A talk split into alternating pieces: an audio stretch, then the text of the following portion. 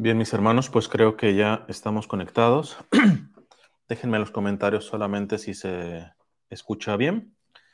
Vamos a comenzar una, con oración. En nombre del Padre, del Hijo y del Espíritu Santo. Amén.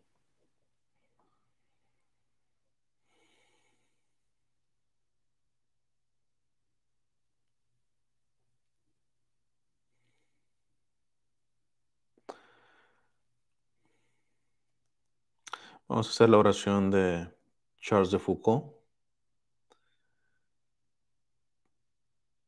Padre, me pongo en tus manos. Haz de mí lo que quieras. Sea lo que sea, te doy las gracias. Lo acepto todo, con tal de que tu voluntad se cumpla en mí y en todas tus criaturas. No deseo nada más, Padre, te doy mi alma, te la confío con todo el amor del que soy capaz, porque te amo y necesito darme, darme sin medida, con infinita confianza, porque tú eres mi Padre. En nombre del Padre, del Hijo y del Espíritu Santo. Amén. Bien. Eh, déjenme ver rapidito antes de entrar con el tema. Aquí una persona me dice, hermano, ayer mencionó un canal de un sacerdote que está explicando sobre el catecismo. Si nos puede recomendar el canal, les había mencionado que es del padre Nicolás, este, eh, con el cual ya he tenido dos entrevistas, una sobre lo del Papa Francisco y otra junto con mi amiga Verónica Brunkov. Eh, sobre esta fe rígida, que creo que vamos a atacar un poquito de este, de este tipo de cosas en el, en el video de hoy, en el live de hoy. Pero déjenme, por si en dado caso, porque la verdad que yo recomiendo al padre Nicolás, este, creo que es un sacerdote bastante comprometido y que intenta ver con bastante equilibrio estas cuestiones de la fe. Entonces, eh, eh, permítanme, déjenme buscárselo. Aquí está. Ok, se los voy a dejar ahí en los comentarios, en el enlace del canal del padre. Y tiene, no sé si el padre lo está poniendo en una playlist, ¿verdad? Pero, este, pero ahí tiene numerados los, los videos sobre el catecismo y él va profundizando con su comunidad. Este también inclusive van a poder, algunos me han preguntado sobre el sínodo, me parece que también un enfoque eh, bastante equilibrado este, sobre esto del sínodo, eh, el padre Nicolás lo, lo, lo desarrolla muy bien y está compartiendo públicamente el proceso sinodal con su comunidad de Elba, con su parroquia. Entonces, eh, se los dejo aquí. Ok. Ahí está. Tendré que aparecerles, ahorita estoy en StreamYard, pero les tendré que aparecer también en, el chat de Facebook, bien, de Facebook, de YouTube. Entonces, pues, eh, pues listo. Miren, eh, hoy me acabo de ver una publicación que recién publicó, valga la redundancia, este cantante evangélico Jesús Adrián Romero, que más de una ocasión ha causado controversias eh, y yo personalmente me agrada eh, esta parte, ¿cómo podríamos ser? De dar pasos más allá de lo conocido que tiene este Jesús Adrián Romero. Para empezar, Sabemos que él, pues, este, se inició realmente como católico, es católico, de hecho, no critica a la Iglesia Católica, de hecho, más de una vez ha defendido a la Iglesia Católica en contra de los ataques de algunos, porque no son todos, de algunos protestantes o evangélicos que son catolifóbicos. Entonces, este, eh, pues bien, eh, acaba de hacer una publicación que me gustaría primero darle lectura y después responder, porque la verdad que no me extraña en algunos evangélicos fundamentalistas que lo linchen a Jesús Adrián Romero, eh, pero es que también nosotros como católicos se ve mucho este tipo de posiciones. Si nos da tiempo, vemos después unos, algunos comentarios para que vean el nivel en el que estamos en nuestra fe cristiana, si quieren no poner católica, nada más cristiana como tal, y que creo que es un ridículo, sobre todo para cuando el no creyente este, se acerca a lo que pensamos u opinamos de nuestra fe. Entonces, eh, permítanme aquí, les voy a poner este, Ah, no, vamos a ver si pueden ser más grande. Ya, creo que aquí se sube bien. Bien, pues bueno, como ven, es el Facebook de Jesús Adrián Romero. Y primero doy lectura a lo que acaba de publicar exactamente, bueno, un poquito más de una, de una hora, como una hora más o menos, lo publicó.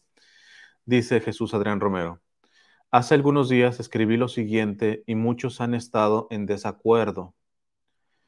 Eh, todo se resume en ámate a ti, ámate a tu, a tu prójimo y ama a Dios. En ese orden, que eso es lo que causó este revuelo. Yo personalmente, esta publicación, eh, esta cita, cuando la publicó yo no me enteré. Yo ahorita me estoy enterando por esta publicación que acaba de hacer hace una hora. Todo se resume en ámate a ti, ama a tu prójimo y ama a Dios. En ese orden, porque no podemos amar lo que no vemos sin amar primero lo que vemos. Entonces, ahora viene la explicación de él. Dice, ¿por qué escribí esto y cómo lo explico? Escribí esto porque creo que las implicaciones de esta declaración son serias. Empezaré tratando de usar una lógica muy simple en la explicación. Jesús me dijo, Jesús mismo dijo, amarás a tu prójimo como a ti mismo. Creo que todos estaremos de acuerdo en que el prerequisito para amar a nuestro prójimo es amarnos a nosotros mismos. Por eso la declaración como a ti mismo. Esto me parece que hay que hacer una matización. Eh, estoy parcialmente de acuerdo. Ahorita que termine, les digo en qué. Porque es, esta cita siempre ha sido un poco controversial. De hecho, eh, yo por hace tiempo, bueno, pero fue en privado, no fue en público, eh, ante una declaración semejante de amarnos primero a nosotros mismos, de, es mi amigo de Federico Carranza, no papá, hijo, de Gesed. Eh, él me pone esta parte, pero es que eh, el orden es eso, primero me amo a mí mismo y después amo a mi prójimo. Y ya saben que en el coaching, ahorita que está de fama, eh, se habla mucho de esto, de no puedes amar a los demás si no te amas a ti mismo. Y yo no estoy de acuerdo con eso. Entonces, pero... ¿Saben que hay una cuestión también interesante aquí con Jesús Adrián Romero, que creo que inclusive muchos católicos tenemos problema con eso? Es entender que, por ejemplo, las verdades sustanciales de la fe, lo que llamamos en la Iglesia Católica el depósito de la fe, eso evidentemente no cambia, pero hemos de estar profundizando en ello. Y en ese profundizar, eso es lo que se llama hacer teología. Entonces, eh, algunos se, a la hora de estar haciendo un ejercicio, repito nuevamente, existen los extremos. Existen unos que por hacer teología sin las bases, sin fidelidad al depósito de la fe, se van a progresismos y literalmente pues ya de fe les queda muy poco. ¿eh? Este, y se va, pues, vamos a ver que son unas teologías racionalistas generalmente, este, eh, y está el otro lado, que es un tipo de fundamentalismo este, magisterial, bíblico, etcétera, que en realidad no te sales por temor a profundizar en esa verdad. Y ciertamente, el dogma no cambia, pero el problema es, ¿tú entiendes todo el dogma? ¿Has profundizado en el dogma completo? No. Por lo tanto, hay un camino que recorrer. Algunos creen que la doctrina es, punto, es que no cambia, sí, pero no cambia no significa que no es profundizable. Este dinamis que yo mencionaba cuando explicaba sobre lo de los tradicionalistas versus tradicionales, ¿va? Entonces, este, eh, eh, lo de tener una fe firme versus tener una fe rígida. ¿no? O lo que decía el Papa Benedicto XVI, no es que nosotros tengamos la verdad, es la verdad la que nos tiene a nosotros. Entonces, en esa, en esa postura mucho más humilde, tú estás firme en la fe y sabes que hay cosas que no cambias, pero sabes que no lo sabes todo. Sabes que hay mucho camino por recorrer. Y este tipo de gestos de Jesús Adrián Romero se ve que él no quiere quedarse en meramente lo ya establecido, intenta profundizar, que a veces da una este, derrapada y que termina con cosas heterodoxas y todo ese tipo de cosas, sí, pero ese es el, ese es el riesgo de, lanzarse. Evidentemente, nadie se va a caer eh, si no camina ni, ni, corre ni nada. O sea, nadie se, se, cae de la cama en el sentido de si está rígido ahí en la cama. Pues no. Entonces, algunos prefieren decir, pues yo prefiero no caerme, yo prefiero no tener problemas, me quedo con lo seguro, etcétera, pero es que lo seguro también es un error. Porque te deja en un rigidismo. Entonces, bueno, y ahorita lo explicaré. Entonces dice, dice Jesús Dan Romero, eh, hablando de amarnos a nosotros mismos, el amor se expresa cuidando, valorando, protegiendo, afirmando, etcétera. Y esto es lo que todos los seres humanos hacemos desde que somos pequeños, nos amamos. Mucho antes de tener conciencia acerca de Dios, ya nos amábamos. ¿Sabes qué? Estoy intentando a mejor ir respondiendo parte por parte. Y no, no, mejor sí, creo que en justicia tengo que leerlo mejor primero completo y después lo diseccionamos, ¿va? Para que tengan la idea completa y ser justos con Jesús Adrián Romero. Dice, si nos amamos, hace mucho tiempo, si no nos amáramos, hace mucho tiempo hubiéramos dejado de existir. El mismo instinto de supervivencia es una clara señal de que nos amamos. Defendemos nuestra vida a toda costa, piel por piel. Todo lo que el hombre tiene dará por su vida. Juan lleva el tema de amar al terreno de la espiritualidad y nos dice si nos amamos, si no amamos a quienes podemos ver, ¿cómo vamos a amar a Dios a quien no podemos ver? Cuando Juan dice, ¿a quién podemos ver? Está hablando del prójimo, pero también podemos incluir a la naturaleza misma. Creo que la declaración de Juan es contundente. No se puede amar a Dios, a quien no vemos, si no amamos a nuestro prójimo que vemos. Continuemos con este proceso lógico de amar.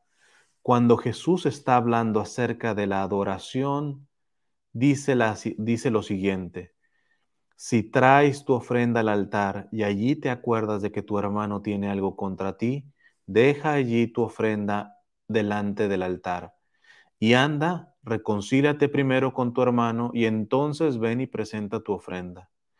Todos dicen que Dios es primero en sus vidas, pero con mucha frecuencia sus relaciones con los demás dejan mucho que desear. Un tema que he tocado bastante. Este, en este tipo de situaciones Jesús dice, reconcíliate primero con tu hermano. O sea, que ni Dios ni la adoración son primero. De cierta manera lo es el prójimo. Ahora vayamos al pasaje que muchos están utilizando para refutar mi declaración. Ama al Señor tu Dios con todo tu corazón, con toda tu alma y con toda tu mente. Este es el primer mandamiento y el más importante. Esta declaración de Jesús es la respuesta a una pregunta de los fariseos, una trampa, dice Mateo. Los religiosos, queriendo proteger su sistema religioso, aquí sí tengo que parar y hacer el comentario, porque no es el tema principal, ¿va? Y responder nada más rapidito esta declaración. Esta es una de las cosas que todavía tiene prejuzgadas este Jesús Adrián Romero, ¿ah? Y sabemos que la mayoría de protestantes, y he escuchado a más de un católico, criticar el elemento religioso o la religión, ¿verdad? Entonces, cuando yo les digo, este, que te dicen, yo no soy eh, este, religioso, yo no tengo religión, yo tengo relación con Dios. Espérate, ¿cuáles son los elementos de una religión? Doctrina, culto y moral. Esos son los elementos de una religión. Ahora, revisa a cualquiera que te diga eso y te vas a encontrar que tiene un tipo de doctrina. Porque ese que te dice que no es religioso no le da la misma decir que Cristo es Dios a, no, a que no sea Dios. Por lo tanto, tiene una doctrina.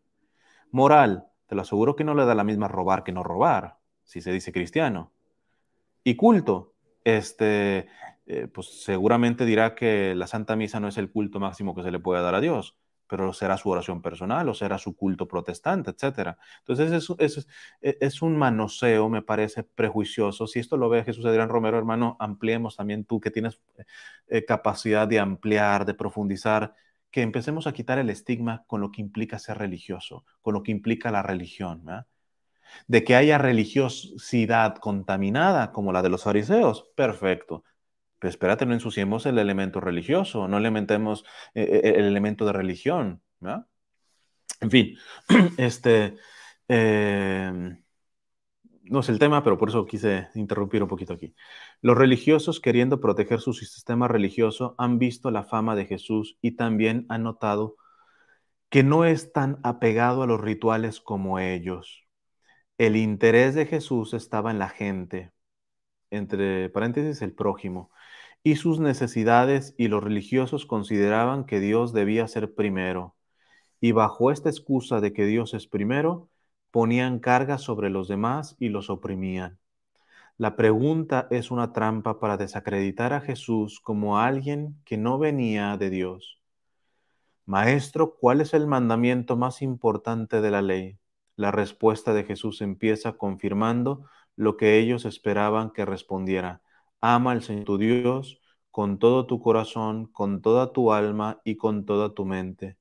Este es el primer mandamiento y el más importante. La parte que dice, este es el primer mandamiento y el más importante, es donde todos se enfocan. Y esto era lo que los fariseos querían escuchar. Pero allí no terminó la respuesta de Jesús. Después agrega, hay un segundo mandamiento que es igualmente importante. Eh, otras traducciones mencionan semejante. Ama a tu prójimo como a ti mismo. Si notaron la parte donde dice igualmente importante? Amar al prójimo es igualmente importante que amar a Dios. De hecho, un prerequisito, dice Juan.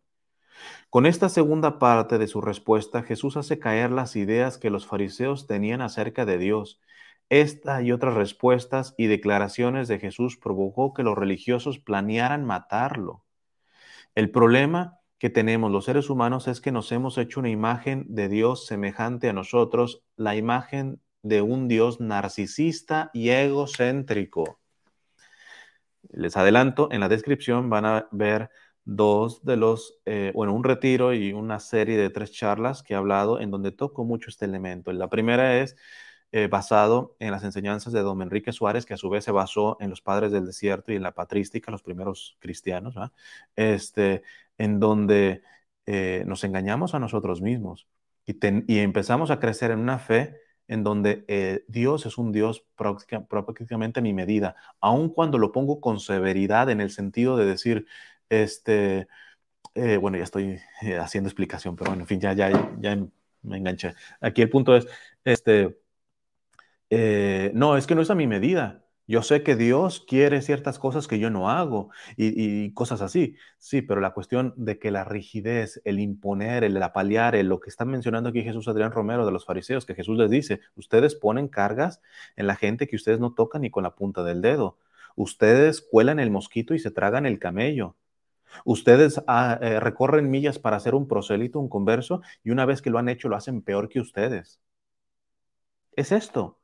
Es esto de hacer semejante a Dios, a uno, ¿a qué? A mis propias frustraciones, a mis propias miserias, que no soy lo suficientemente valiente de ahondarlas y encontrar, como dicen los padres del desierto, el, el asesino que hay en mí, el violador que hay en mí. Entonces, usamos la fe para poder apapachar nuestros narcisismos, aquí menciona también egocentrismo, diríamos nuestras megalomanías, ¿verdad?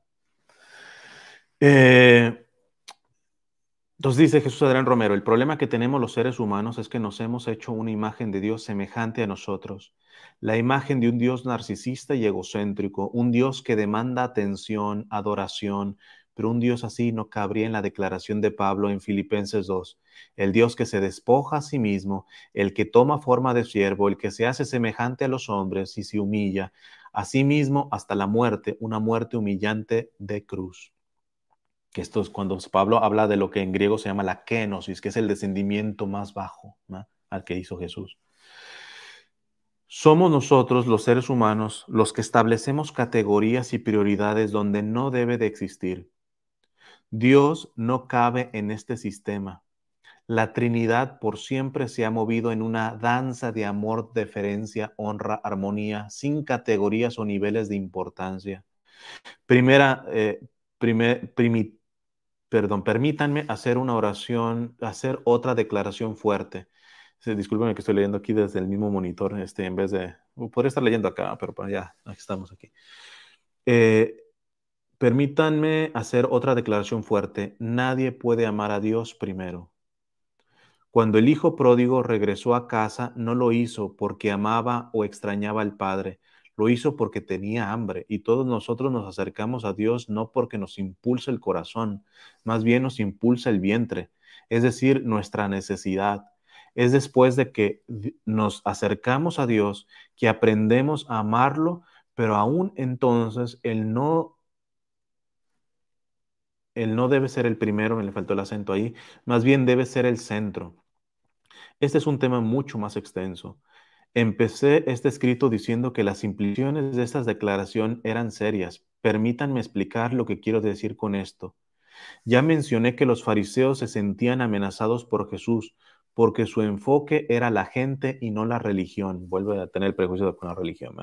Yo diría, desde luego, está diciendo una verdad, ¿eh? Jesús se enfocó en la gente, no en la religión distorsionada narcisista, megalómana, de esa religión no se enfocó, pero desde luego que se enfocó. De hecho, ese es mi punto de, la ridiculez en los que caen cuando dicen, ah, eh, le critican al Papa, el Papa Francisco está poniendo demasiado al hombre en el centro, no a Dios, el hombre, compadre, ¿quién puso, quién fue el que se le ocurrió poner al hombre en el centro? Sino Cristo con su encarnación. Si tú quieres poner a Cristo, es imposible no poner al ser humano en el centro. ¿Que, que Cristo es un, es un espíritu etéreo ahí? No, Cristo es hombre. Es más, podemos subrayar, es el hombre. Es el ser humano en mayúscula. Es una estupidez. Ahí uno, uno, está, uno está viendo católicos que se dicen firmes en doctrina, etcétera, y son estos que critican al Papa Francisco cuando ah, habla de este antropocentrismo, pero es que no es un cristocentrismo y que Cristo no es ser humano. Fue Cristo, Dios mismo, el que puso al ser humano en su encarnación en el centro. O sea, lo que deja ver que estos maestros nuevos de la ley, Hablo de los católicos, seguramente Jesús Adrián Romero dirá que también hay mucho de esto en, los evangélicos. Este, estos se les está olvidando el misterio de la encarnación. Evidentemente no es un antropocentrismo al estilo, no sé, este, materialista, filosóficamente materialista.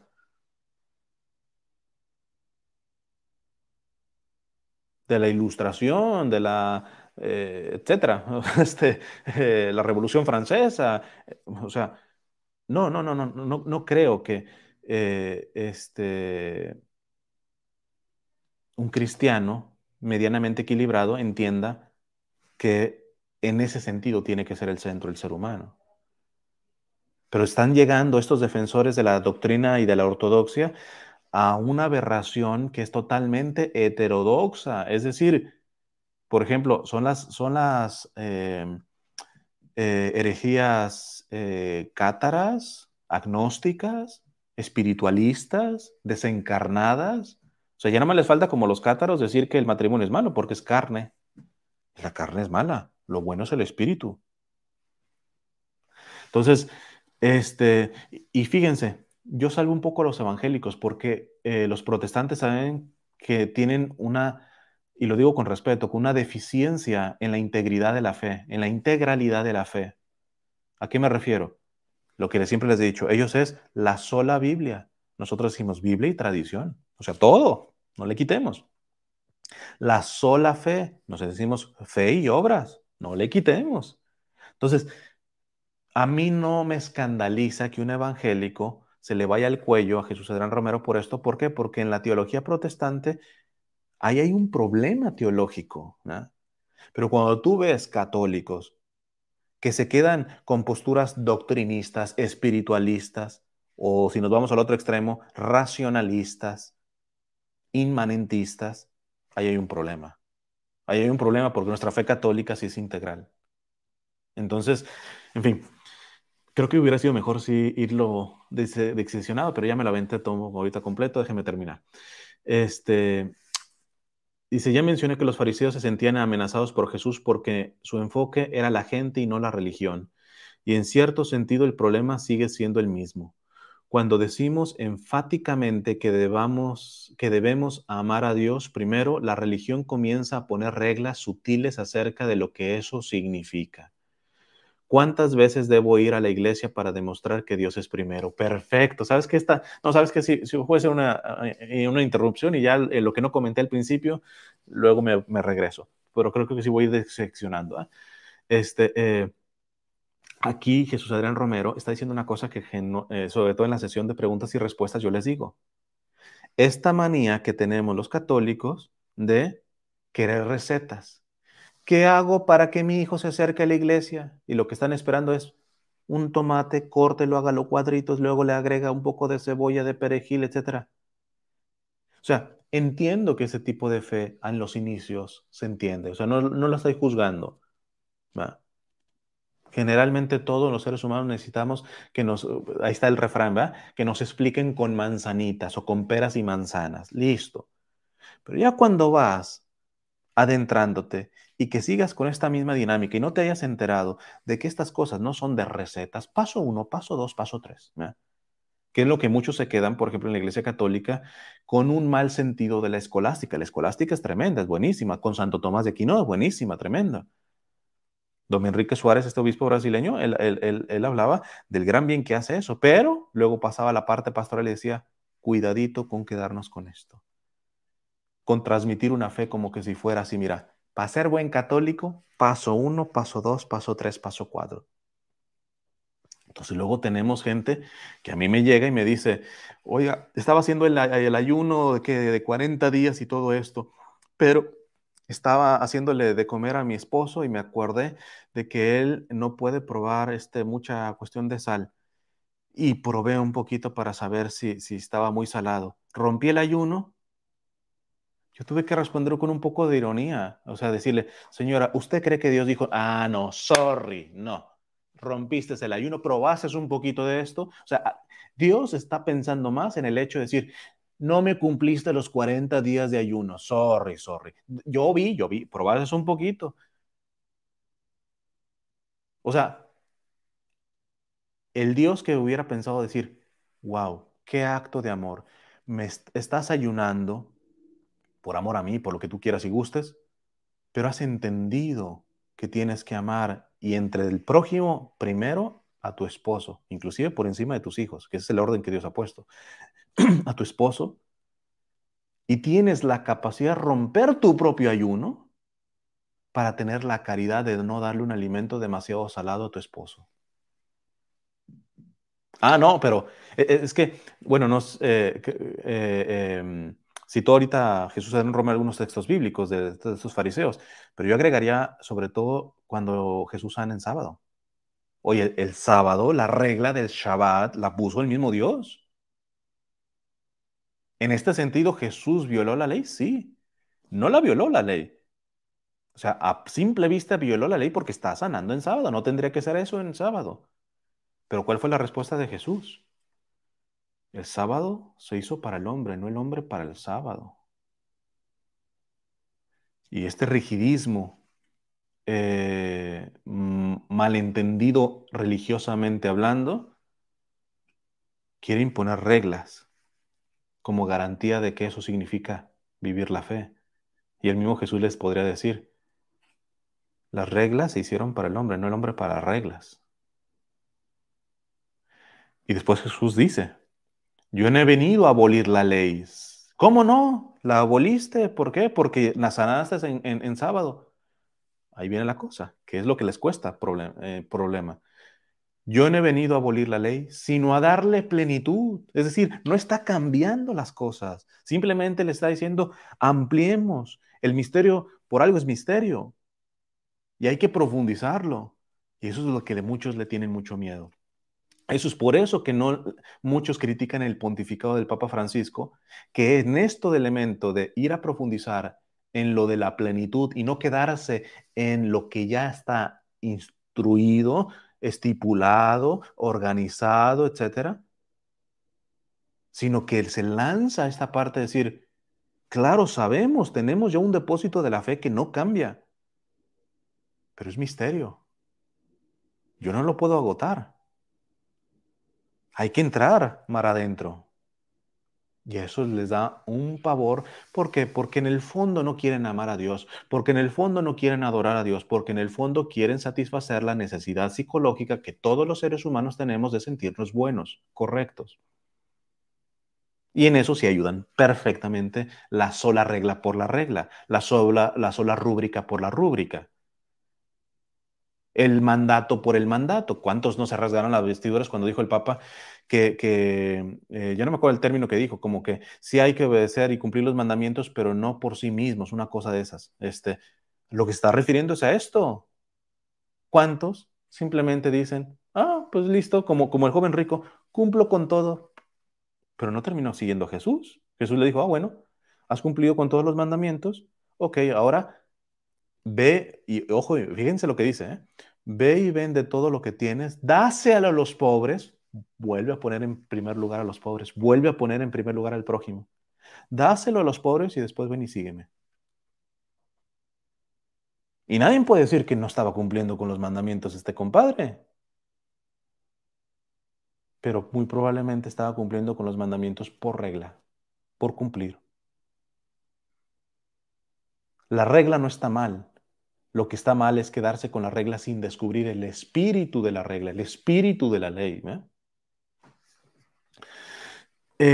bueno, voy a seguir. Dice, ya mencioné que los fariseos, bueno, dice, cuando decíamos enfáticamente, decimos enfáticamente que debemos amar a Dios primero, la religión comienza a poner reglas sutiles acerca de lo que eso significa. Vuelvo a corregir, hermano, no es la religión, la religión distorsionada, la religión ensuciada, eso.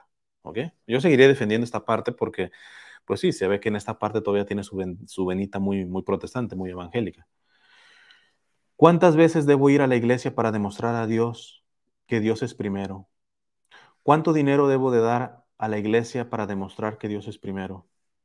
Si mi hijo vino a visitarme de la universidad y en vez de ir a la iglesia me fui a comer con él, ¿significa que Dios ya no es primero en mi vida? Son preguntas bravas, ¿no? y la lista de preguntas que podemos hacer es interminable.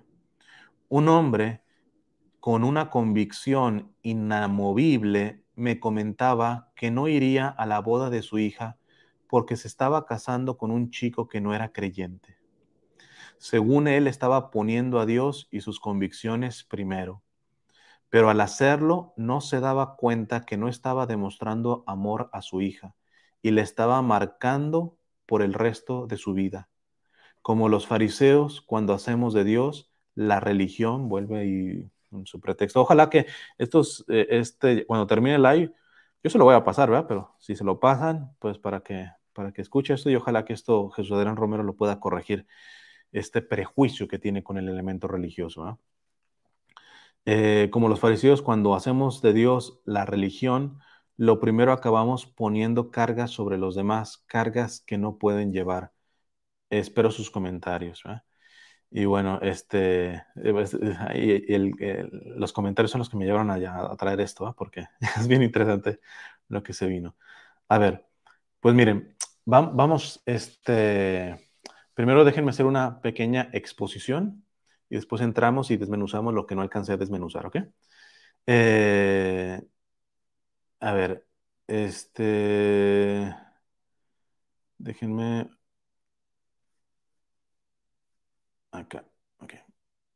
Bueno, vamos para organizarme y después entramos otra vez al texto y desmenuzamos algunas cositas, aunque ya lo del final ya lo empecé a desmenuzar.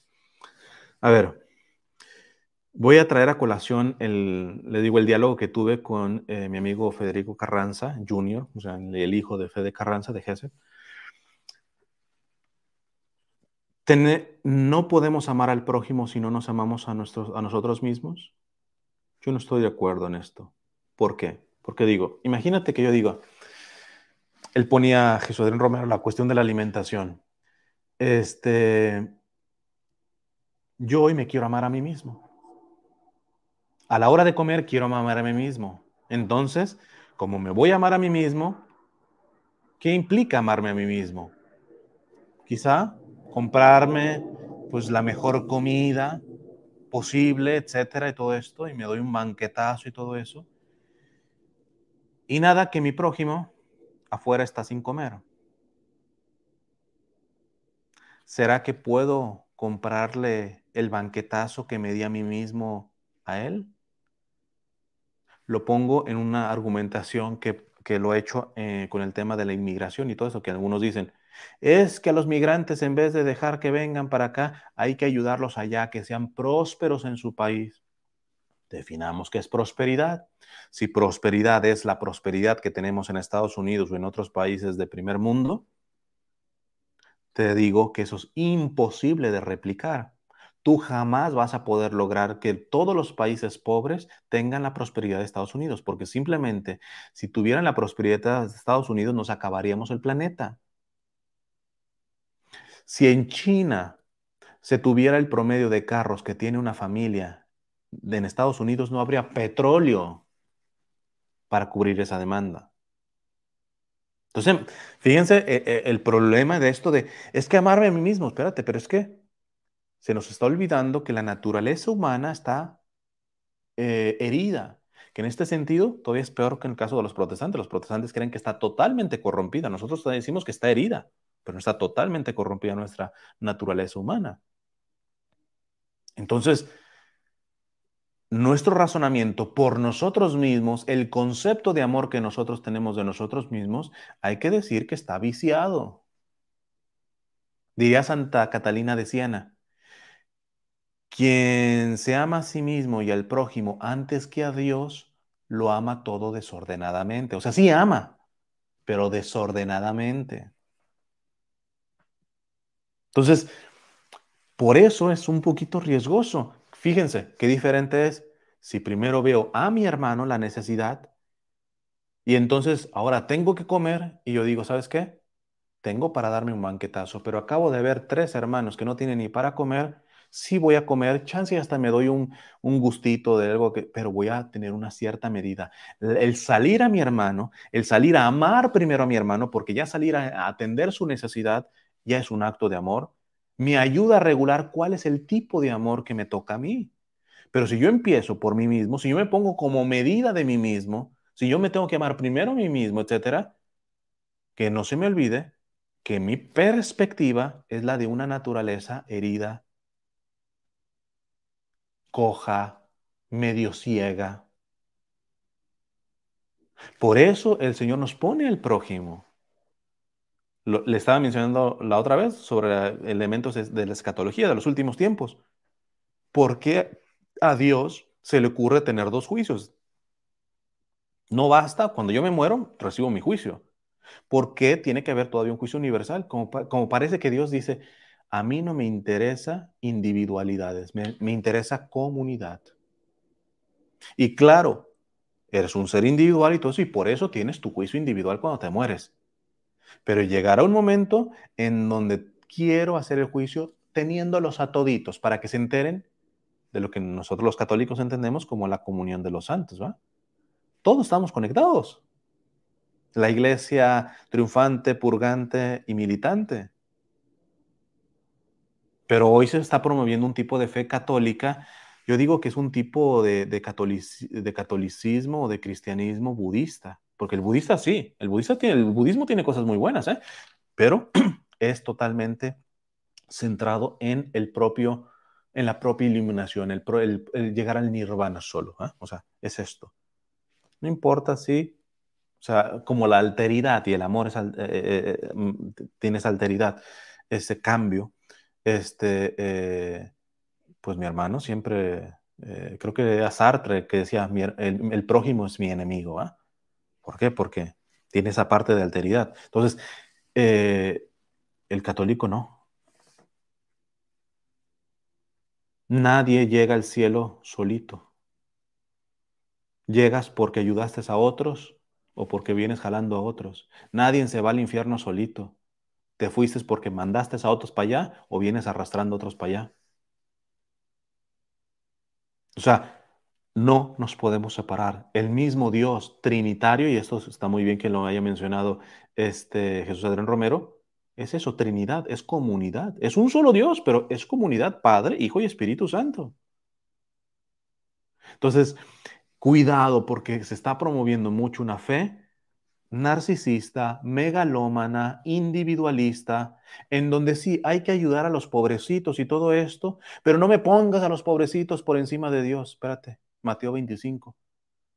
Vayan malditos al fuego eterno preparado para el diablo y sus ángeles, porque tuve hambre, no dice, el pobrecito tuve hambre y no le dices de comer, no dice, tuve hambre y no me dices de comer, tuve sed y no me dices de beber Fui inmigrante y no me recibiste, enfermo y encarcelado y no me visitaste. Una estupidez cuando, cuando me llegan con argumentaciones de, no, pero es que tú pones a los pobres por encima de Dios. Es Dios mismo el que se ha querido quedar con los pobres. Y no como alguien aladito en los pobres. Esta semana estaba hablando con una ah, víctima este, de violencia familiar y este y pues un tanto por miedos y cosas así eh, por el, abusador eh, yo le decía es que como este abusador es evangelizador este este abusador em, ella no captaba decir bueno pero es que pues este eh, también es un hijo de Dios, o sea, queriéndolo defender. Y está bien que, reconozca su dignidad, porque eso habla de que no hay un odio, un resentimiento. Pero yo le decía, pero ojo, cuando él abusaba de ti, no abusó de fulanita de tal nada más. Abusó de Cristo. Porque Cristo no estaba aladito contigo acompañándome, acompañándote, lo estaba sufriendo contigo. Por eso intenta, le decía, intenta dimensionar la deuda que tiene este evangelizador, este predicador, ante todo el abuso que te ha hecho a ti y a otras personas. Todo ese abuso no es una deuda solamente contigo y con la sociedad y con tus hijos y con este y con las autoridades civiles y religiosas, etcétera. La deuda que tiene es de que cada abuso que te hizo se lo hizo al mismo Cristo. Por eso se tiene que hacer justicia. Porque si no, el día que se muera la va a sufrir muy dura. O que va a llegar diciendo, Señor, este, yo prediqué en tu nombre. De hecho, en el Evangelio hay algunos que se le acercan a Jesús y dice, algunos llegarán y dirán, prediqué en tu nombre, saqué demonios en tu nombre y todo eso. Y el Señor le responderá, no los conozco. Váyanse, no los conozco. Este tipo de predicador va para allá. Él cree que tiene ticket directo al cielo.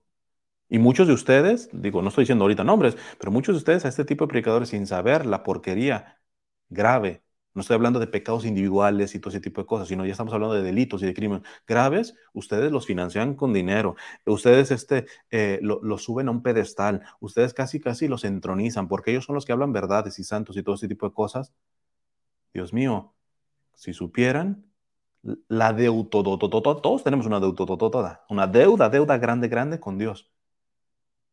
Pero esta, esta deuda se agrava cuando tenemos cinismo cuando hemos aplastado las vidas, no solamente en este caso, por ejemplo, de una mujer o de mujeres, sino del mismo Cristo que habita en la carne de esas mujeres, porque Cristo ha querido priorizar a los sufrientes. Ha querido priorizar a los sufrientes. Entonces, tenemos que amarnos primero a nosotros para amar a los demás. Ahí hay un problema. Déjenme les digo rapidito el orden de yo como lo veo. El primer paso no es ni amar a Dios, ni amarte a ti mismo, ni amar al prójimo. El primer requisito para amar es dejarte amar, precisamente porque parto de la realidad de la marca que ha dejado el pecado original en nosotros. Nosotros no sabemos amar, ni a nosotros mismos, ni al prójimo.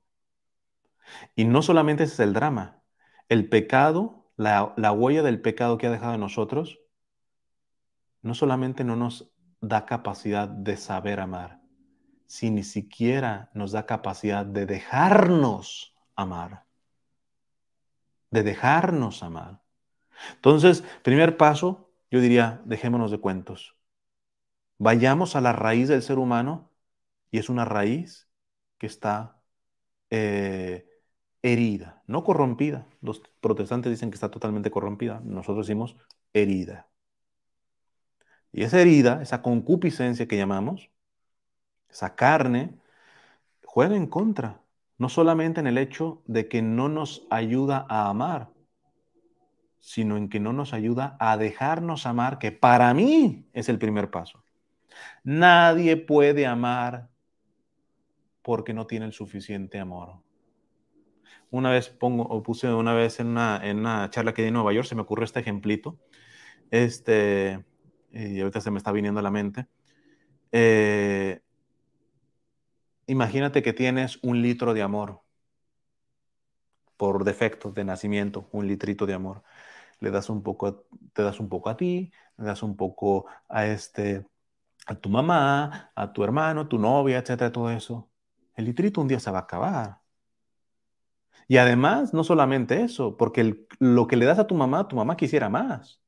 Pero tú le dices, podría decir, mamá, pero es que también tengo que darle a mis hermanos, también tengo que darle a mi, a, mi, a mi novia, tengo que, o sea, no tenemos por naturaleza un amor perfecto, incondicional, que todo lo llena, etc. Ese es, ese es el drama de lo que ocasiona el pecado. El pecado no fue un chiste. Entonces, ¿qué pasa con esto? La primera cosa es recibir para poder dar lo que, o sea, no puedo dar lo que no tengo. Entonces el primer paso no es ni amarte, ni amar al prójimo y ni amar a Dios, por mucho escándalo que esto eh, eh, pueda provocar. No, el primer paso no es amar a Dios.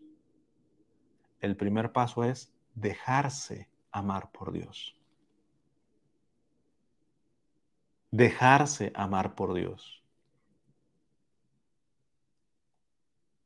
Entonces, esta parte en donde dice Jesús Adrián Romero que desde el principio este, eh, nosotros en realidad nos amamos primero nosotros al alimentarnos y todo esto, no es cierto, no es un ejercicio de amor principalmente. Nuestra naturaleza lo reclama, ¿por qué? Porque Dios nos ha amado imprimiendo eso en nuestra naturaleza. Y esto también es bíblico. Él nos amó primero, o como diría el Papa Francisco, Él nos primerea. Pero es que el narcisismo y la egolatría y la megalomanía la tenemos hasta el cogote, que creemos que hasta nosotros primero amamos a Dios. Nosotros tenemos la iniciativa, ¿no, compadre? Se me viene la, cuando el, Papa Francisco le dijo a los del camino neocatecumenal, a las familias misioneras que se van estas, a estos lugares de misión adyentes, o sea, de no creyentes o minorías cristianas, que le dijo, les hará bien eh, entender este, que antes de que ustedes lleguen a su lugar de misión, el Espíritu Santo ya ha llegado. Y puso el ejemplo de Felipe y el etíope. El etíope que iba leyendo Isaías, no lo entendía, claro está, se lo explicó Felipe, pero ya venía leyendo Isaías. ¿De dónde le vino eso? Dejarse amar por Dios. Y un primer paso para dejarse amar por Dios es eso, reconocer que la iniciativa no ha sido mía. Reconocer y darle el lugar a Dios que es, es Él el que ha tenido la iniciativa. Y entonces así, en los ejemplos que pone Jesús Adrián Romero, podemos entender que el hecho de que yo esté llorando siendo un bebito porque tengo hambre, y es una expresión del amor de Dios. En la medida que sea consciente del amor que yo estoy recibiendo de Dios, es empezarse a dejar amar por Dios. Fíjense que la perspectiva, al menos, digo, puedo estar equivocado, ustedes ya me dirán, pero eh, cuando tú empiezas a tomar conciencia de la providencia, diría eh, Santa Teresita, de que todo es gracia, todo es gracia. eh, ahí es en donde se da el primer paso de decir, tanto he sido amado por Dios, tanto me estoy dejando amar por Dios, y el amor de Dios no es un litrito. Me regreso al ejemplo que estoy poniendo. Es un torrente de agua que no se acaba. Entonces, imagínate que yo soy, tengo capacidad para un litro. Y ese litro, entonces, ese litro, no lo reparto con nadie. Y ahí es en donde se empieza a explicar que Dios es primero. No los, no los, o sea, porque si lo reparto, voy a quedar mal con todos, porque todos quieren un poquito más, quieren esto, no me alcanza ni para mí, etc. Entonces, ese litrito único de amor que tengo, así que vamos a ir por defecto, ese tiene que ser por Dios. Pero no como, como como que yo tengo la iniciativa, sino porque cuando me dejo amar, ¿qué pasa cuando tú tienes este, un, un litrito, un vaso de un litro y le sigues aventando agua? Se desborda. Entonces no solamente te llena, sino tienes hasta de sobra para dar a los demás. ¿Por qué? Porque ya no amas con tu amor concupiscente, limitado, medio ciego, medio tuerto sino desde ese amor de Dios. Pero si no lo recibes, ¿qué onda? ¿Cómo?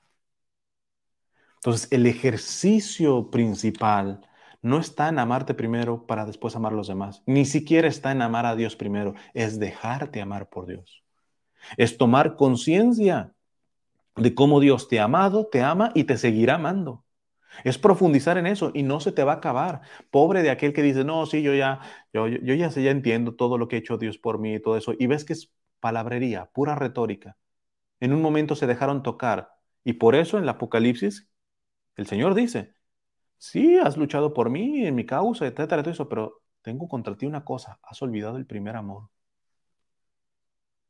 O como diría el Papa Francisco también, eso se lo dijo creo que en Bolivia a los religiosos, que no se les olvida de dónde lo sacó el Señor, desde atrás del rebaño, citando un poco la parte de lo de David, ¿verdad?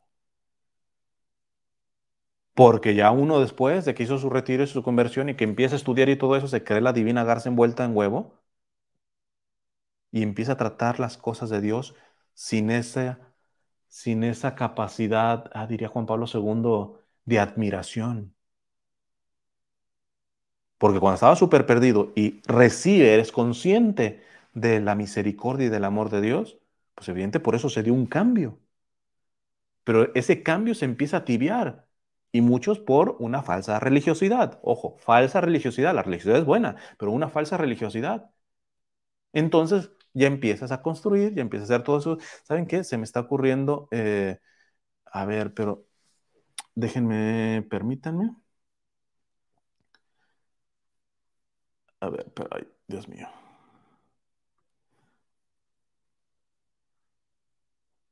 Permítanme.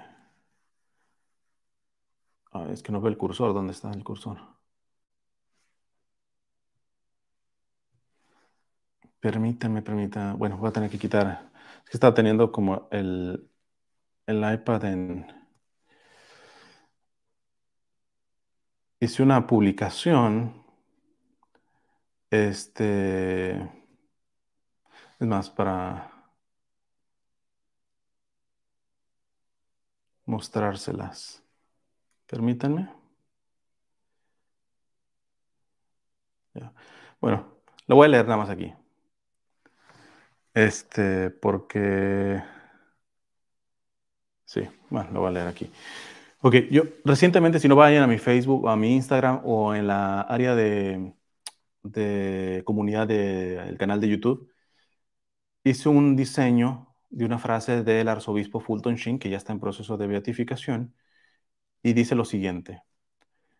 Ocurre con frecuencia un pecado cometido, que un pecado cometido por nuestro prójimo contra la castidad parece autorizarnos a cometer mil en contra de la caridad. Repito, dice el arzobispo Fulton Ocurre con frecuencia que un pecado cometido por nuestro prójimo contra la castidad parece autorizarnos a cometer mil contra la caridad y hago lectura de la descripción que puse, que es por eso que se me vino a la mente este, esta publicación con lo que estoy diciendo.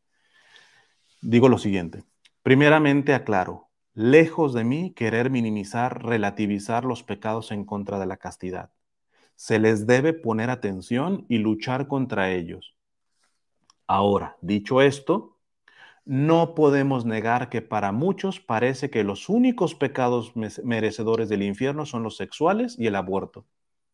Y se olvidan que dentro de los llamados pecados que claman al cielo por su gravedad, no solo están quitar la vida del inocente, nacido y no nacido, y los actos sexuales contra natura, sino que desde siempre la iglesia, basado en la Sagrada Escritura, puso otros dos más, explotar al trabajador y abusar al pobre, y en especial de la viuda, el huérfano y el migrante.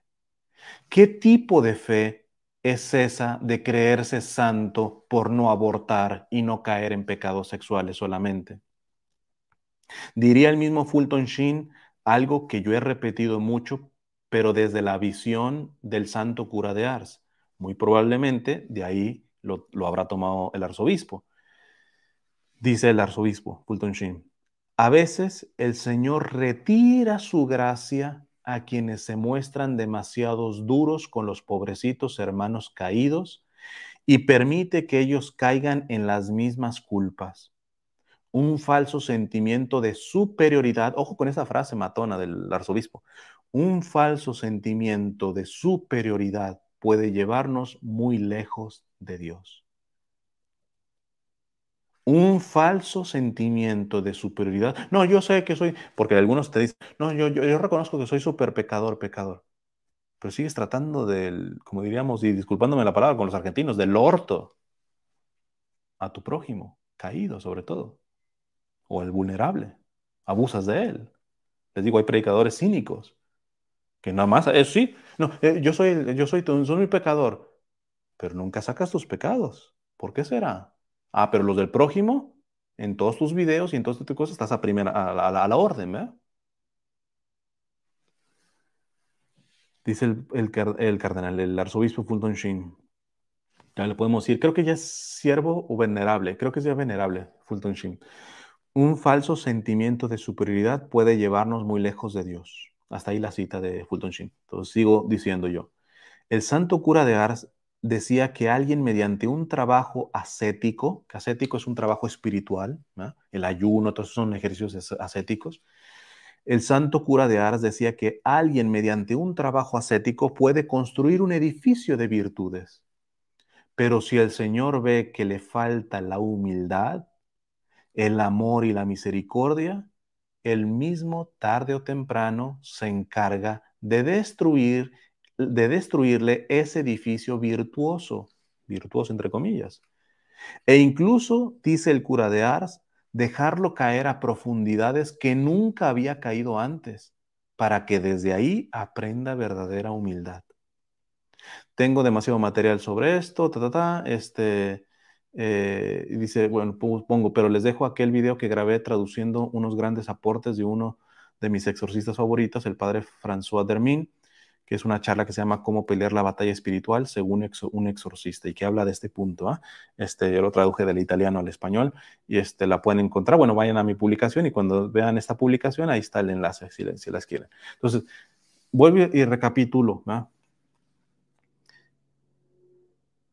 Esta capacidad de saberse primeramente necesitado del amor de Dios.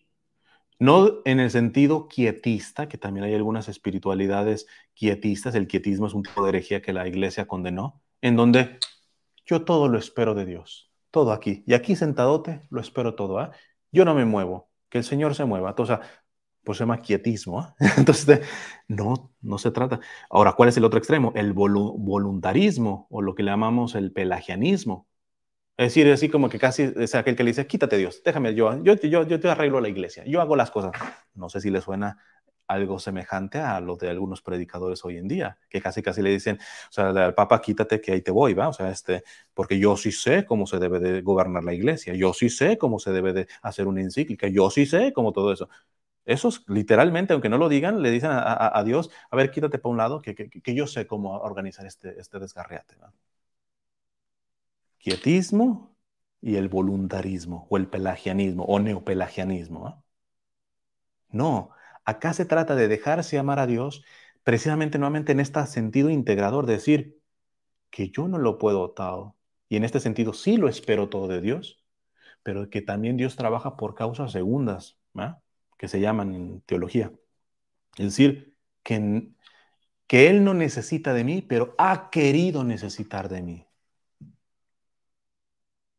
Jesús en su encarnación pudo haber traído ángeles que le dieran su lechita todas las noches y todo ese tipo de cosas, no, pero ha querido necesitar del trabajo de San José para generar esa leche, de la, de la, del cuidado de la Santísima Virgen para preparar esa lechita y podérsela dar y calentársela, etc. Eso es un misterio. Dios no necesita de nosotros, pero ha querido necesitar de nosotros. Y eso nos rompe la cabeza. ¿Por qué? Porque queremos un Dios a nuestra medida. Y en este sentido, si estoy de acuerdo con Jesús Adrián Romero.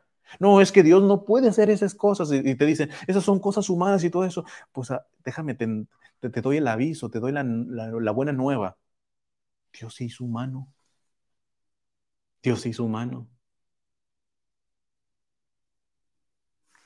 Entonces, pero no es que Dios tiene que estar ahí arriba, tota, Decía Santa Teresita, eh, también tengo ahí un, un, este, un, retiro sobre la Santísima Virgen en la espiritualidad de Santa Teresita.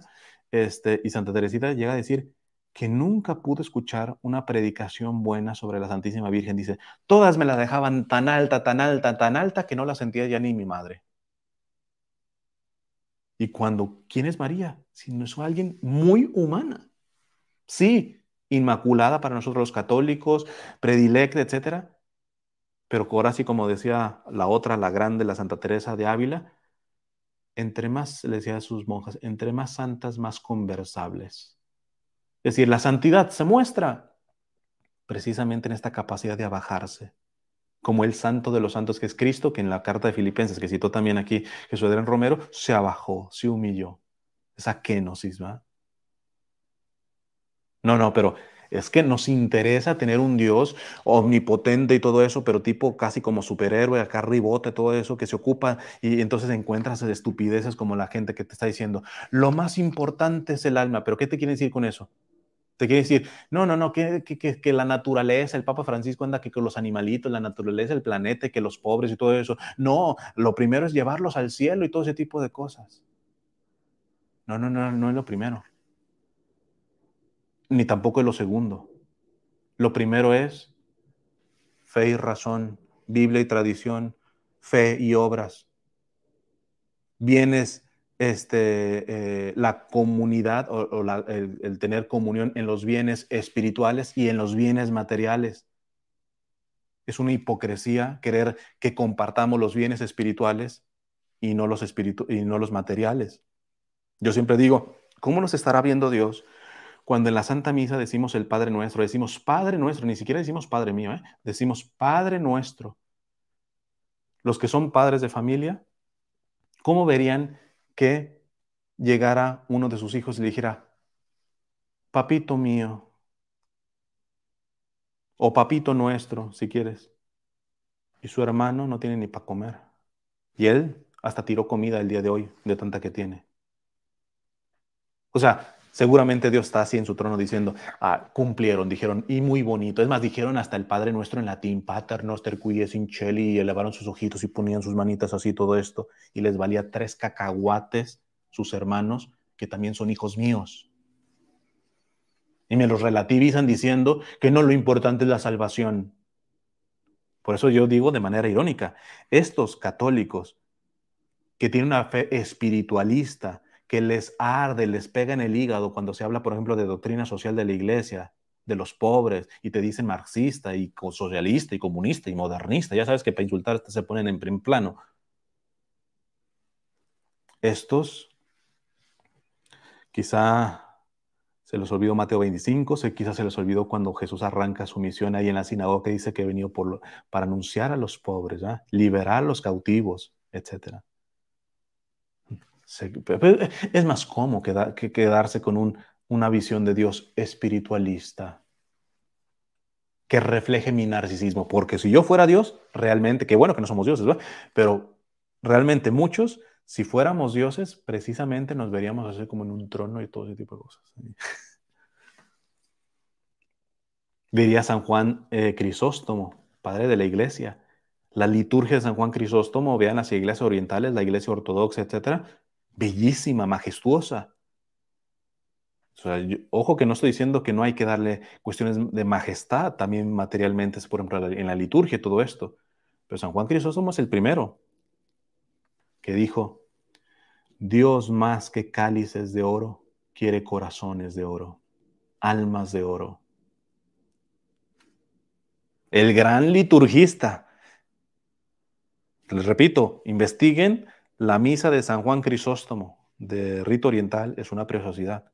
Pues ese que cuidó tanto de lo sagrado, de lo majestuoso, de lo espiritual, de lo teológico, se, se atreve a decir que Dios más que cálices de oro, quiere corazones de oro. Pero es más cómodo quedarse en una visión de Dios allá arribota, etcétera, todo eso, que no me comprometa en el aquí y el ahora. No, pero es que lo importante es la trascendencia. está claro, no nos podemos quedar como si aquí viviéramos nomás para toda la vida. Es que ese es el inmanentismo. Pero es que es igual de estúpido, de erróneo, de equivocado el que cree el que ve la vida aquí solamente desde la perspectiva del cielo y no ve la misión concreta, real que Dios nos pone aquí en la tierra. Y no ve a su hermano, sobre todo empezando por el más necesitado. Ahí está. Entonces, en conclusión, aquí la cuestión está en que yo creo que primero es dejarse amar por Dios. Tener esta dimensión de pequeñez pero verdaderamente profundizada, no aprendida. No, yo sí sé que soy pecador, yo sé que soy el último, yo soy y listo, pero no te lo crees. ¿Por qué? Porque no profundizas. Métete, ve adentro de ti, repito, vayan al retiro que les dejo en la descripción que di sobre eh, don Enrique Suárez y que tocamos esta parte de la patrística, métete adentro, profunda, profundiza, y no vas a tener que hacer el esfuerzo de decir, sí, no soy nada sin Dios, soy pequeño, yo sé que soy pecador, yo no, no. Te va a salir de las entrañas cuando te veas verdaderamente por dentro, vas a decir, Dios mío. ya el decir, soy pecador, pero lo vas a decir desde lo profundo. Por eso Santa Catalina de Siena, ¿cómo se definía? soy nada con pecado encima. Y a Santa, Catalina nada más la agarran ahorita. Santa Catalina de Siena corrigió al Papa de su tiempo, sí, pero ella la que se decía que la iglesia de su tiempo estaba tan corrompida por sus propios pecados, porque ella se definía como soy nada con pecado encima, y no de boquita, realmente lo creía. Quiero ver cuántos críticos del Papa Francisco, católicos, críticos del Papa Francisco, que corrigen al Papa y a los obispos y todo eso, tienen ese grado de humildad. Tiene ese grado, humildad viene de humus. Humus en latín significa tierra. Es decir, humilde es el que conoce su tierra, su polvo, su miseria. Ni más ni menos, ni le sube ni le baja. Lo que es, diría Santa Teresa de Ávila, la humildad es caminar en la verdad. Y desde ahí, porque solamente desde ahí te vas a dejar amar. Si lo que quieres es tener una visión de ti mismo, de lo que no eres, discúlpame, le vas a cerrar la puerta a la gracia. Y no se van a venir los siguientes pasos, que para allá voy. Entonces, para mí el primer paso no es amarte, ni tampoco amar al prójimo, ni siquiera es amar a Dios. El primer paso es dejarte amar. Dejarte amar. Y esto implica ir adentro. Verdaderamente confrontar tu verdadera miseria porque solamente desde ahí tú te vas a poder dejar amar. Por eso el retiro que di sobre don Enrique Suárez lo llamé, creo que, este, mis miserias y pecados me conducen a Dios. Parecería absurdo. ¿Por qué? Porque en la espiritualidad actual, sobre todo los que ahorita promueven mucho la doctrina y todo esto, no te lleva a Dios en la santidad y todo eso. Puros idealismos si les revisamos su vida, a que no, a que no dan el gatazo, no tienen la altura que Dios pediría de santidad a ellos, pero sí le exigen para otros, ¿verdad? ¿Por qué? Porque son los primeros que seguramente no están explorando su miseria. Por eso los santos, esta lo repito mucho, ¿ah? como San Felipe Neri, que ciertamente en su conversión y todo esto, al ver su miseria, le dice, Señor, no retires a Felipe de tu mano, que si lo retiras de tu mano, te puede traicionar peor que Judas. Pero es que ya, cuando está muriéndose, que ya tiene lo que llamamos olor de santidad, fama de santidad, seguía diciéndole, Señor, no retires a Felipe de tu mano, que si lo retiras de tu mano, te puede traicionar peor que Judas. Eso es verdadera santidad. Eso es verdadera santidad. Él no descuidó ese primer amor que después Jesús en el Apocalipsis le reclama a una comunidad. Sí, has predicado, has luchado por mi causa, pero tengo contra ti una cosa, has olvidado el primer amor. Ese primer amor que es eso, el primer amor, eh, el primer encuentro de dejarte amar por mí. Entonces ya una vez dejándote amar por Él, por automático tú vas a amar a Dios. Por eso, ¿cuál es el primer mandamiento? amarás a Dios. Es más, déjenme poner una cuestión bíblica también aquí. Si eh, hablamos estrictamente de primer mandamiento, el primer mandamiento bíblicamente no es amar a Dios, sino es Shema Israel, escucha Israel. Es decir, recibe, escuchar es eso, recibir. Escucha Israel, amarás a Dios con todo tu corazón, ta, ta, ta, entonces, hay un pequeñito mandamiento antes de amar a Dios sobre todas las cosas. Shema Israel, escucha Israel. Es decir, recibe. Primero recibe. Y no vas a recibir si no haces sitio, si estás lleno de ti mismo. Y peor, lleno de ti mismo en una falsa imagen de ti. Escucha Israel, haz sitio para mí escucha. Entonces, ahí uno este, ve que el primer paso es dejarse amar por Dios. Ahora, cuando uno se deja amar por Dios, en automático se arranca una respuesta, diría Charles de Foucault, el día de mi conversión fue el día que descubrí mi vocación. Porque el día, o sea, que en pocas palabras voy a parafrasear, el día que recibí a Dios, que comenzó comencé a dejarme amar por Él, no pude pensar en otra cosa más que vivir solamente para Él. Pero no lo dijo de manera espiritualista, aunque tuvo una primera etapa de una fe rígida, así puritana, todo esto, que gracias a su director espiritual lo, lo avanzó un poco. ¿ah? Entonces, este, no un poco, mucho. Realmente le llaman el, hermano, el hermano universal a Charles de Foucault, porque llegó una capacidad de amar a todos, católicos, no católicos, musulmanes, creyentes, no creyentes, etcétera. Entonces, el dejarte amar por Dios es el primer paso para que se dé el segundo paso que es arrancarte el querer amar a Dios primero. ¿Por qué? Porque Él te amó primero. Entonces, en este sentido, sí un poco matizo con Jesús Adrián Romero. Yo sí creo que estructuralmente el primer mandamiento es amar a Dios. Pero es que yo creo que realmente el primer paso es dejarse amar por Dios. Ahora, después de dejarse amar por Dios, el primer paso es amar a Dios. Porque es la reacción natural que te arranca el amor que has recibido de Dios. Pero es que ahí viene el, tercer paso. El tercer paso es, primer paso, vamos a ponerlo con manzanitas. Primer paso, dejarme amar por Dios. El dejarme amar por Dios en automático me va a arrancar la necesidad de amar primero a Dios. Y cuando vas a querer amar a Dios, te encuentras, y en esto sí estoy totalmente de acuerdo con lo de Jesús Adrián Romeo, te encuentras en que Dios te dice, si quieres amarme, es imposible, es imposible que me quieras amar si no amas a tu prójimo. Y ahí es donde se dice, quien ama, quien dice amar a Dios, a quien no obedece a la Sagrada Escritura, y no ama a su prójimo, a quien ve, es un mentiroso. la única muestra real de que tú verdaderamente quieres amar a Dios en primer punto es en condescendencia amar al prójimo. Lo he explicado mucho, por ejemplo, con el catecismo, ahorita no me acuerdo del numeral.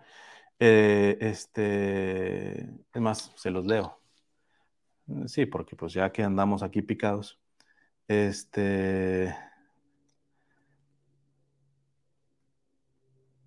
A ver. Permítame, aquí está. Es el numeral 1397 del catecismo. Ojo al parche. Lo he citado muchas veces. Dice, dice, el catecismo. ¿eh? La Eucaristía, nada más sagrado en la Iglesia Católica que la Eucaristía. La Eucaristía entraña un compromiso en favor de los pobres para recibir en la verdad, es decir, que si no recibes a Cristo así, en la Eucaristía, por mucho que lo hagas en la boca y de rodillas, no estás en la verdad. Esa comunión no fue verdadera. O sea, en la verdad. Fue verdadera en cuanto que ocurrió, pero no fue verdadera en cuanto que está en la verdad. Ojo con esto, ¿eh? Dice el Catecismo de la Iglesia Católica 1397, si alguien no me cree, 1397, la Eucaristía entraña un compromiso en favor de los pobres para recibir en la verdad el cuerpo y la sangre de Cristo entregados por nosotros, debemos reconocer a Cristo en los más pobres, sus hermanos. Y luego cita una parte de San Juan Crisóstomo, se las leo también. Has gustado, esto lo dice San Juan Crisóstomo, pero lo pone el catecismo, has gustado la sangre del Señor y no reconoces a tu hermano, deshonras esta mesa, deshonras esta mesa. Pero lo hice en la lengua y de rodillas y con velo y toda la cosa deshonras esta mesa. Deshonras esta mesa, no juzgando digno de compartir tu alimento al que ha sido juzgado digno de participar en esta mesa. Dios te ha liberado de todos los pecados y te ha invitado a ella. Es decir, te ha amado primero. Y tú, aún así, no te has hecho más misericordioso. Entonces, Vuelvo a las manzanitas. Primer paso, dejarse amar por Dios. Si verdaderamente y genuinamente se trabaja esto y que tiene que permanecer toda la vida, este dejarse amar por Dios, en automático ese amor de Dios te arranca una respuesta para amarle. Pero a la hora de ir a amarle, de conducir, de tomar camino para amar a Dios como el primer mandamiento, te das cuenta que el mismo Dios dice, si me quieres amar es imposible. No me, en pocas palabras, Dios te dice, yo no me voy a sentir complacido del amor que tú me quieres dar, en primer lugar, si no veo que amas a tu prójimo. Por eso muy bien citó también aquí, estoy de acuerdo con Jesús de Romero, el texto de que si vienes a dejarle una ofrenda al templo a Dios y tienes algo con tu hermano, etcétera, ve y deja la ofrenda y, ve y reconcíliate y después ven y le entregas la ofrenda. No, pero no, no eso es más fácil este, quedarnos en que no, yo sí primero a Dios, porque sí, voy con el Santísimo y todo, y, todo bien organizadito, y la doctrina y todo muy bien y todo eso. ¿Y tu hermano, el más necesitado? Y te les digo, y, hoy todos estamos peores, porque gracias a Dios tenemos un papa que nos está ayudando a redescubrir esta dimensión, que no significa que los anteriores papas no lo hubieran tenido, lo hicieron a su manera, pero este está en o sea, yo veo el Espíritu Santo trabajando en esto, que nos está gritando como iglesia. Y ver católicos, sacerdotes diciendo, ay, una iglesia bien humanista, que no huele a cielo, que no nos habla de salvación, que, no, que, que deja al ser humano. Dios mío. Entonces, eh, primer paso, dejarse amar por Dios. Segundo paso, amar a Dios. Pero en ese segundo paso uno se da cuenta que es imposible amar a Dios sin amar al prójimo. Entonces ahí está el tercer paso, amar al prójimo. Porque, porque quiero amar a Dios en primer lugar, tengo que amar al prójimo, porque el que puso la condición fue el mismo Dios. ¿Me quieres amar? Es como cuando yo les digo que a mí no me gusta que me festejen, por ejemplo, el cumpleaños y que una vez un sacerdote me puso una trampa y sabiendo que no me gusta, me organizó una fiesta este, sorpresa. Y todavía querían que tuviera una sonrisota yo. O sea, yo todavía querían, o sea, podría haber sido un poquito más maduro en el sentido y digo, bueno, ya está la cosa, ¿va? Pero yo huelo mal intención ahí. Porque ese sacerdote bien sabía que no. Digo, si me hacen una, una fiesta, unas personas que ni siquiera eh, conocen esto de mí, bueno, listo, pues es la ignorancia. Pero sabes, o sea, si tú sabes que a ti no te gusta, no sé, eh, los tacos.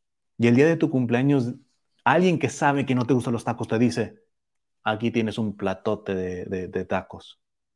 ¿Será que está amándote? O sea, sabe que a ti no te gusta eso. Pues Dios no le gusta ser amado sin que ames a sus demás hijos. No, no le gusta, punto. Es imposible por eso. Por eso sí nos quedamos en una falsa, subrayo, falsa religiosidad, en decir, sí, mejor hago la novena, rezo, oro, voy a la iglesia, etcétera, todo eso. Con eso estoy amando a Dios. No, con eso estás amando al Dios que has, que has creado a tu medida. El Dios verdadero te reclama que para que verdaderamente sea amado por ti, tiene que verse reflejado en tu prójimo y en especial y con prioridad los más vulnerables y necesitados. Por eso en la iglesia tenemos una cosa que se dice la opción preferencial por los pobres. Por ahí uno me dijo la sandez, la estupidez de, eso viene del Concilio Vaticano II, apenas no has leído los padres de la iglesia, compadre, que son de los primeros siglos. Y yo lo estoy diciendo ligerito. Los padres de la iglesia son sumamente duros cuando hablan, cuando dicen, la, la comida que tiras, la, ropa que se te pudre, etcétera, se la robas, te están diciendo ladrones, ¿eh? se la robas al desnudo, al hambriento. ¿Cómo que se la robo si, si, este, si yo la compré con mi dinero y ya ahorita que está de fama la, la, propiedad privada y los libertarios y todo eso? Si la iglesia reconoce la propiedad privada, pero dice que no es absoluta, depende del bien común. hoy tenemos católicos defendiendo la propiedad privada como si fuera así como el quinto mandamiento, ¿ah? la quinta esencia. Entonces, primer paso, dejarse amar por Dios. Segundo paso, que es consecuencia del primero, amar primero a Dios. Pero acto seguido se viene un tercer paso porque al querer amar por Dios, el mismo Dios te pone una regla. No voy a recibir ningún tipo de amor tuyo si no lo veo que lo tengas con tu prójimo. Entonces tienes que ir al prójimo. Y cuando sales al prójimo, entonces te toca ya puedes ver cuál es el amor que te toca. Porque pongo el, vuelvo al ejemplo que puse. Yo me, si yo me amo a mí mismo, a la hora de comer, puedo darme un banquetazo que puede ser una mentada de madre al que no está comiendo ahorita. Pero el continuamente salir a primero amar a mi prójimo, y sobre todo cuando ese primero amar a mi prójimo viene de dejarme amar por Dios y de querer amar por Dios, veo lo que me toca. Y entonces ahí yo empiezo a reformar y a convertir continuamente mi vida. Por ejemplo, en el sentido material, a tener solamente lo necesario. Lo necesario depende, evidentemente, les digo, de el, estilo de vida, la vocación que se le ha dado. Si yo soy diseñador gráfico, para mí no es un lujo tener una buena computadora, es mi herramienta de trabajo. Si alguien se compra una muy buena computadora nada más para Facebook, creo que sí se está exagerando un poco. Pero es con mi dinero, bueno, pues allá tú velo, ¿ah? pero este... Entonces, el salir a la necesidad del otro te da la medida justa que te toca a ti. Porque chance, tú has sido muy bendecido eh, con recursos económicos y puedes dar un, montón de lujos. Inclusive, este, dar migajas o dar inclusive mucho a los pobres, todo eso, pero al fin y al cabo no estás viviendo con la austeridad, por ejemplo, que Dios te pediría. No sé, por, poner un ejemplo, ¿ah?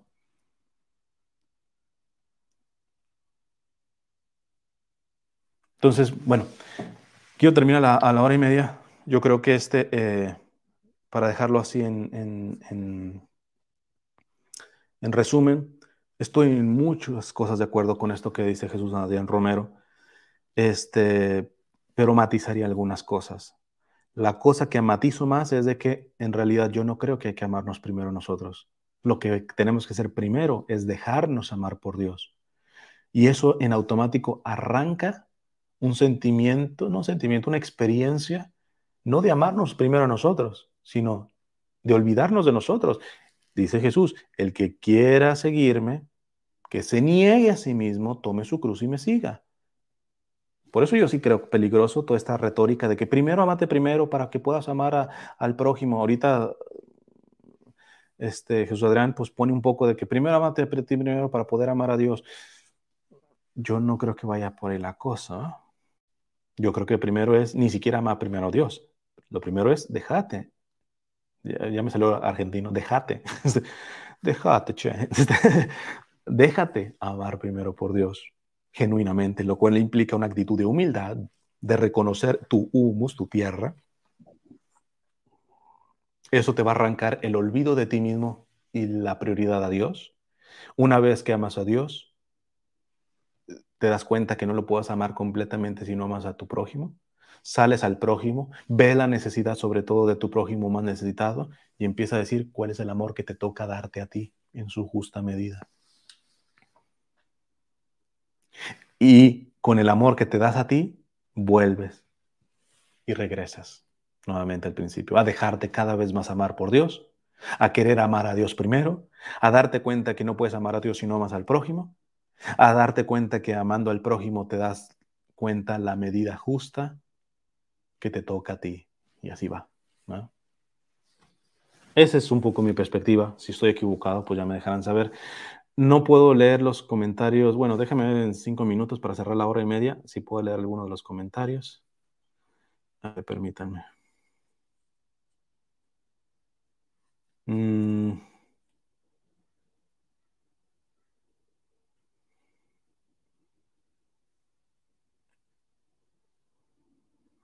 Tantas cosas buenas, cuidado de caer en lo que abunda, que es el buenismo relativos o muchas otras cosas no edificantes. Sí, o sea, el mismo Papa Francisco, que eso no lo calumnia el Papa Francisco. Es que, es pura cuestión social y todo eso. El mismo Papa Francisco separa entre caridad cristiana y asistencialismo. Son dos cosas distintas. Pero bueno, muchos de sus críticos ni siquiera leen los documentos.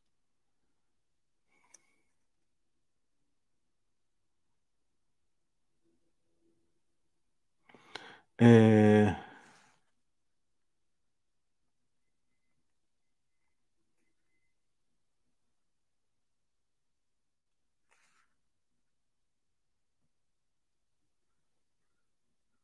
miren, aquí dice, recuerda que Jesús dijo a mí, ya no me tendrán y sí tendremos a los pobres. Él se refería a no tenerlo visiblemente. Eso implica que Jesús encuentra a los desamparados y cuando dices, hacen, dice, hacen tantas bueno, y se cortó. Bueno, eh, aquí ese, texto es bien interesante. Primero hay que ver el contexto. Al, lo menos exegéticamente Jesús está diciendo eso porque Judas estaba diciendo que el perfume ese se podía haber vendido y dárselo a los pobres, pero dice la misma Sagrada Escritura que, Jesús, que, que Judas era un ladrón. Y unos críticos de la doctrina social de la Iglesia y del Papa Francisco, hablo de católicos, están jugando sucio exegéticamente hablando ahí. Porque dicen, ya ven, ¿quiénes son los que se preocupan tanto por los pobres? Los judas. No, pero vete al, texto. O sea, el, texto menciona el hecho de que eh, es la deshonestidad de Judas, no es la defensa de los pobres. Lo que se condena es la deshonestidad, que era un ladrón. Y en eso sí tenemos muchos, que pueden hablar de los pobres y los han saqueado. Entonces, este, eh, pero yo también, ese texto ya es una interpretación no tanto exegética, sino espiritual. Yo lo pongo, por ejemplo, con los votos eh, públicos, o sea, oficiales o privados de pobreza. Porque supongamos que un día pudiéramos llegar a un estado este, político, socioeconómico, de justicia, en donde se erradicara la pobreza y no hubiera pobres, tendría que seguir habiendo pobres. ¿En qué sentido? Aquellos que libremente quieren vivir la pobreza que Cristo abrazó. Yo también le interpreto ese texto así cuando Jesús dice, siempre tendrán los pobres. ¿Qué tal si realmente un día logramos la humanidad que no haya pobres materialmente hablando, pero todavía haya personas que digan, yo puedo estar bien económicamente, pero quiero vivir con la pobreza que Cristo vivió? Entonces siempre tendremos pobres, ¿no?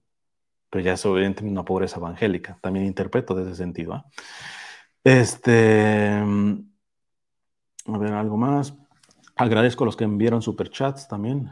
Eh, que a veces se me olvida agradecerles. Eh,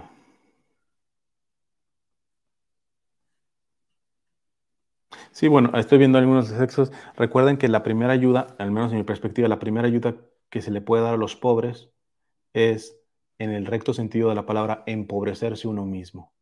¿De qué me sirve irle a dar algo para que se coma el pobre cuando en mi refrigerador yo tengo comida que se me está echando a perder. Es decir, la primera obra de caridad para el pobre es empezar a vivir más simple, más sencillo. No empezar a retener, no empezar a guardar y guardar y guardar. Esa es la primera la cosa que podríamos hacer, ¿verdad? empezar a tratar de tener una vida mucho más sencilla. En fin, es una hora y media, lo voy a dejar aquí, ya después leo los comentarios. Vamos a terminar con una oración. En nombre del Padre, del Hijo y del Espíritu Santo. Amén.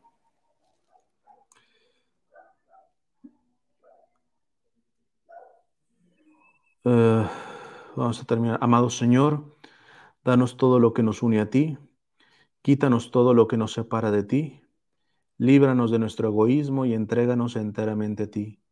Que nunca se haga nuestra voluntad, sino siempre hágase la tuya. Amén. En nombre del Padre, del Hijo y del Espíritu Santo. Amén. Eh, les agradezco y pues que Dios les bendiga.